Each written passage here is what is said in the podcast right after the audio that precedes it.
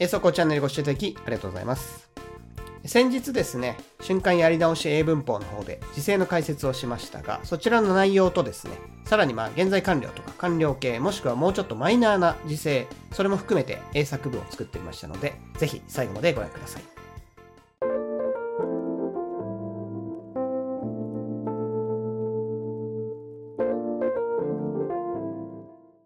最初の文章はこちらです。最近では小学生がスマホを持っているのも珍しくなくなってきた。最近では小学生がスマホを持っているのも珍しくなくなってきた。もう一回いきます。最近では小学生がスマホを持っているのも珍しくなくなってきた。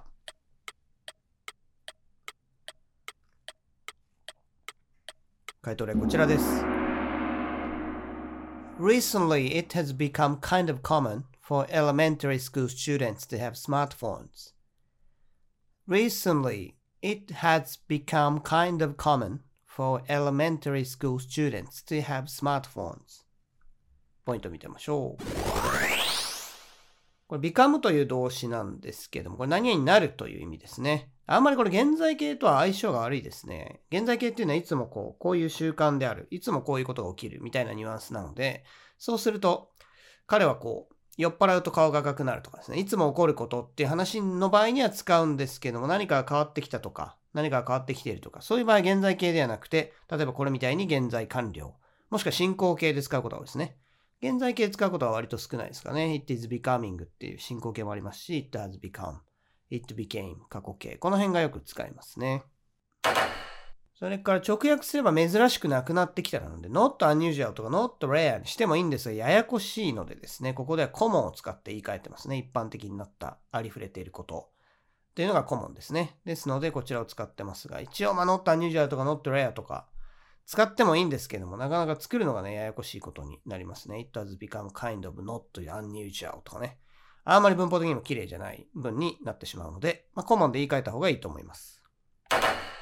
それからこれは何回も出てきてますが、recently、これは過去形、もしくは現在完了あたりと使うんですけども、these days とか nowadays だと現在形と使います。lately と recently は似たような感じですけど、these days と nowadays が現在形と使うということで、同じグループという感じですかね。時制に気をつけましょう。次の文章はこちらです。3年前、宝くじで10万円当たったことがある。3年前、宝くじで10万円当たったことがある。もう一回いきます。3年前、宝くじで10万円当たったことがある。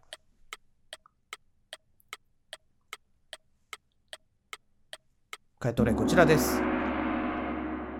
I won 100,000 yen in the lottery three years ago. I won 100,000 yen in the lottery three years ago. ポイントを見てみましょう。これ日本語に騙されちゃうパターンで何々になったったことがあるを経験かということで現在完了にした方もいるかもしれないんですが、3 as ago という過去の一点を指す言葉があると現在完了というのは使えませんので、ここでは過去形になっています。こう経験の意味だから必ず現在完了を使わなければいけないというわけではないということですね。こちらはまあ現在完了の文法の説明の方で話しましたが、よろしければそちらの動画を見てみてください。それから当たるという時ですね。これヒットとかでなくウィン使いますね。ウィンっていうのはゲットのニュアンスで宝くじが当たるとかね、馬券が当たるとかそういうのでもいいですし、あと何か賞を取るとか、そういう時もウィンを使って割と広い意味ですね。ゲットと同じニュアンスなんで、後ろに勝ち取るものが来るということですね。それから数字には注意。数字苦手なんですって方多いんですけども、考え方としてはですね、日本語と違うところ、例えばお金数えるときですね、日本語だと1000円札、次1万円札がありますけども、英語は1万円札ないんですね。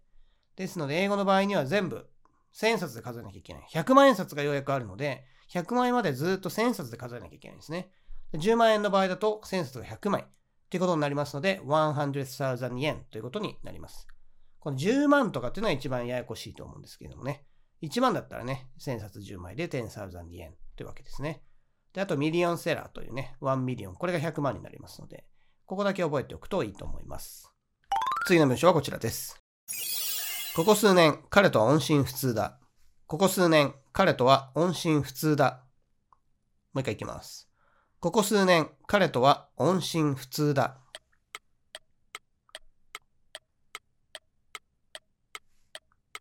回答例こちらです。I have lost touch with him in the last few years. I have lost touch with him in the last few years. ポイントを見てみましょう。日本語の漢字ですね。今に至るまで長い間、これみたいにここ数年とかですね。こういう時はパッと、あ、これ現在完了だなと思った方がいいと思いますね。現在完了っていうのは文法解説そこでも説明しましたが、こうずっと継続してる。これが第一の意味なので、長いこと今までやってますとか、ずっとやってます。みたいなニュアンスを感じたら現在完了と思った方がいいですね。それから音信不通というところ、I have lost touch with としてますが、touch っていうのは名詞で使うとこう連絡を取ってる状態みたいな意味なんですね。で、be in touch with とかですね、keep in touch with とか、そういう表現が出てきてますが、他にも get in touch with で誰かと連絡を取るというのがありますが、この名詞のタッチを使った表現というのは結構ありますので、このロストタッチも覚えておくといいと思います。他の表現としては、hear from これはお便りがある、連絡があるってことなので、I haven't heard from him という言い方でもいいですね。まあ、これは音信不通というより彼から連絡がないというニュアンスになります。それからコンタクト。これだと I haven't contacted him ということで、こちらから彼に連絡を取っていないというニュアンスだったら、これを使っても OK です。ただ、ロストタッチウィズだと、まあ、お互いに連絡取ってないという感じなので、これが一番合うとは思うんですけどね。他の表現としては、この hear from contact を使うという手もあります。次はこちらの文章を見てみましょう。今は犬を飼っているけど、前は猫やウサギを飼っていたこともあるよ。今は犬を飼っているけど、前は猫やウサギを飼っていたこともあるよ。もう一回いきます。今は犬を飼っているけど、前は猫やウサギを飼っていたこともあるよ。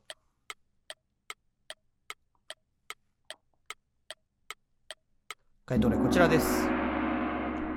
I have a dog now, but I've had a cat and a rabbit before. I have a dog now, but I've had a cat and a rabbit before. ポイントを見てみましょう。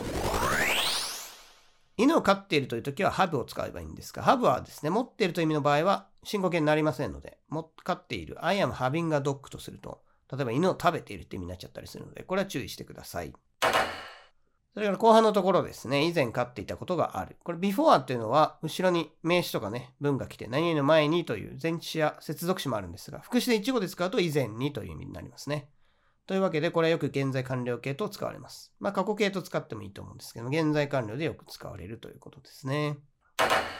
それから後ろ現在完了になってますけども、別に今現在完了じゃなくてもいいですね。過去形使ったり、I had a cat and a rabbit before としてもいいですし、I used to have a cat and a rabbit これと以前飼っていた、今飼ってないみたいなニュアンスの used to というね、変則助動詞みたいのを使ってもいいと思います。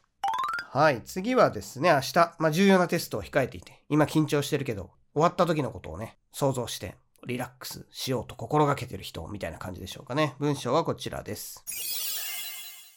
明日の今頃は試験も終わってスタバでのんびりコーヒーでも飲んでいることだろう。明日の今頃は試験も終わってスタバでのんびりコーヒーでも飲んでいることだろう。もう一回いきます。明日の今頃は試験も終わってスタバでのんびりコーヒーでも飲んでいることだろう。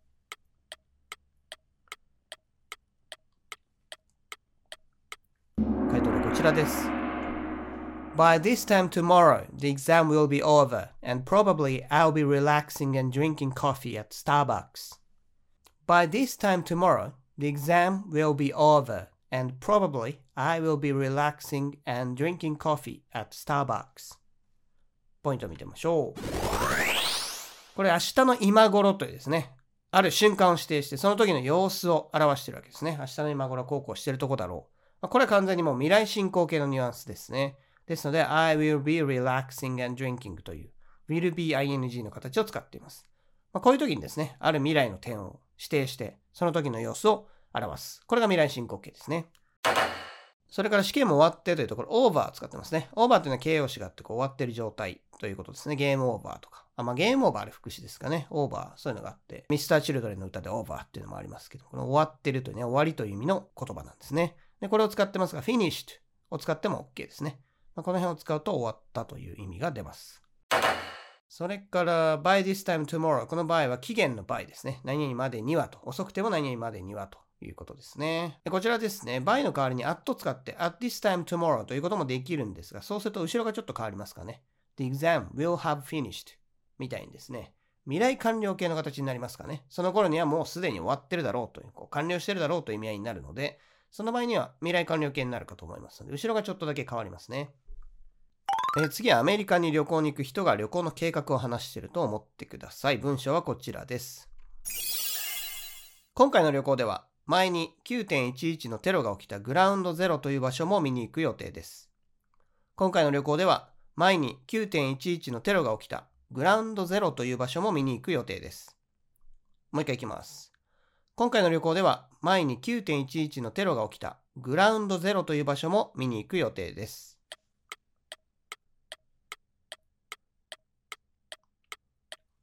タイトルこちらです。On this trip, I am going to visit a place called Ground Zero, where the 9-11 terrorist attacks took place. On this trip, I am going to visit a place called Ground Zero, where the 9-11 terrorist attacks took place. ポイントを見てみましょう。これ未来の話ではあるんですけどもちろん旅行に行くということですね。アレンジメントがだいぶ進んでいる、アレンジメント準備が進んでいるということですね。前回のですね、時制の文法を解説しました瞬間、やり直し英文法でも解説しましたが、アレンジメントが進んでいるかどうかによって未来形というのは will 使ったり、be going to 使ったり、もしくは進行形の形で未来を表したりしますね。ですので、ここは be going to 使ってますが、まあ、I'm visiting にしてもいいでしょうね。相当アレンジメントが進んでいるという場合には、I'm visiting the place としても OK ですね。それから on this trip としてますが、during でも OK ですね。during this trip。旅行の最中に、旅行の間にというニュアンスになります。どちらも前置ですね。ちなみに trip というのは on と仲がいいので、これ覚えておくといいですね。go on a trip っていう言い方はよくします。それから take place。これは毎度おなじみというかですね、同義語はあと2つあります。occur と happen ですね。occur, happen, take place。これ同義語っていうのを覚えておいてください。で次の文章はですね、皆さん一生に1回ぐらいはやったことあるんじゃないでしょうかね。まあ大遅刻をしてしまって、待ち合わせしてたのに全然間に合わない。まあ、そんな状況ですかね。文章はこちらです。起きた時にはすでに待ち合わせの時間を過ぎてしまっていた。起きた時にはすでに待ち合わせの時間を過ぎてしまっていた。もう一回いきます。起きた時にはすでに待ち合わせの時間を過ぎてしまっていた。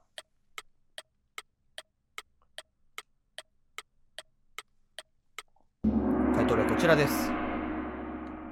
When I woke up, the meeting time had already passed. When I woke up, the meeting time had already passed. ポイントを見てみましょう。過去完了これ使ってますね。過去完了というのは必ず過去のある一点が出てきて、そこまでに終わってるとか、あとそれより前にこんなことがずっとやってましたとかですね。まず過去の一点を指定しなきゃいけないですね。過去完了というのは。ですので、使う場面なかなか少ないんですけども、こういうふうに起きた時っていうのをまず指定して、それより前に起きたことなんかを表す時には使いますね。これ実は過去完了を使わなくても文章としては成り立ちますね。例えば、when I woke up, it was already past the meeting time みたいにしてですね、その時間がすでにミーティングタイムを過ぎた時間であったという B 動詞の文にして過去形にすることもできますね。ですので、過去完了はね、あんまり使う機会が少ないんですけども、こういう言い換えができるケースも多いからなんですね。それから had already passed already を使ってますが、よくこれ already と yet の使い分けとか、あと still まだとかもうとかね、こういうの使い分けに悩む方がいますので、えー、もしね、ちょっと怪しい方は、already, yet, still, まだもうの使い分けの仕方っていう動画も出してますので、よろしければそちらをご覧ください。基本的には yet は肯定文では使わず、否定文、もしくは疑問文で使うということですね。で、一番分尾につくということなんですね。で、yet はそういう使い方がありますので注意してください。still は別に肯定文でも、まあ、否定文で使うこともできます。次の文章、この前授業でたまたまですね、生徒の方とお話していて、この話になって、あ、なるほど、これは面白い例文だなと思って採用してみましたけども、文章はこちらです。来月でこの家に住み始めてから10年になるが、そろそろ修繕が必要なところも出てきた。来月でこの家に住み始めてから10年になるが、そろそろ修繕が必要なところも出てきた。もう一回いきます。来月でこの家に住み始めてから10年になるが、そろそろ修繕が必要なところも出てきた。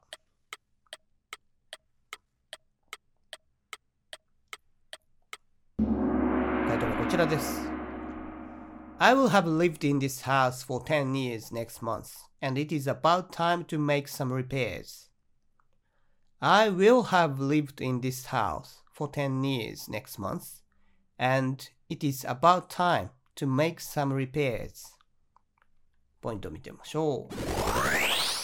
未来のある時点で終わっているという話ですね。先ほどちょっと違う例文でも出てきました。この場合未来完了を使いますね。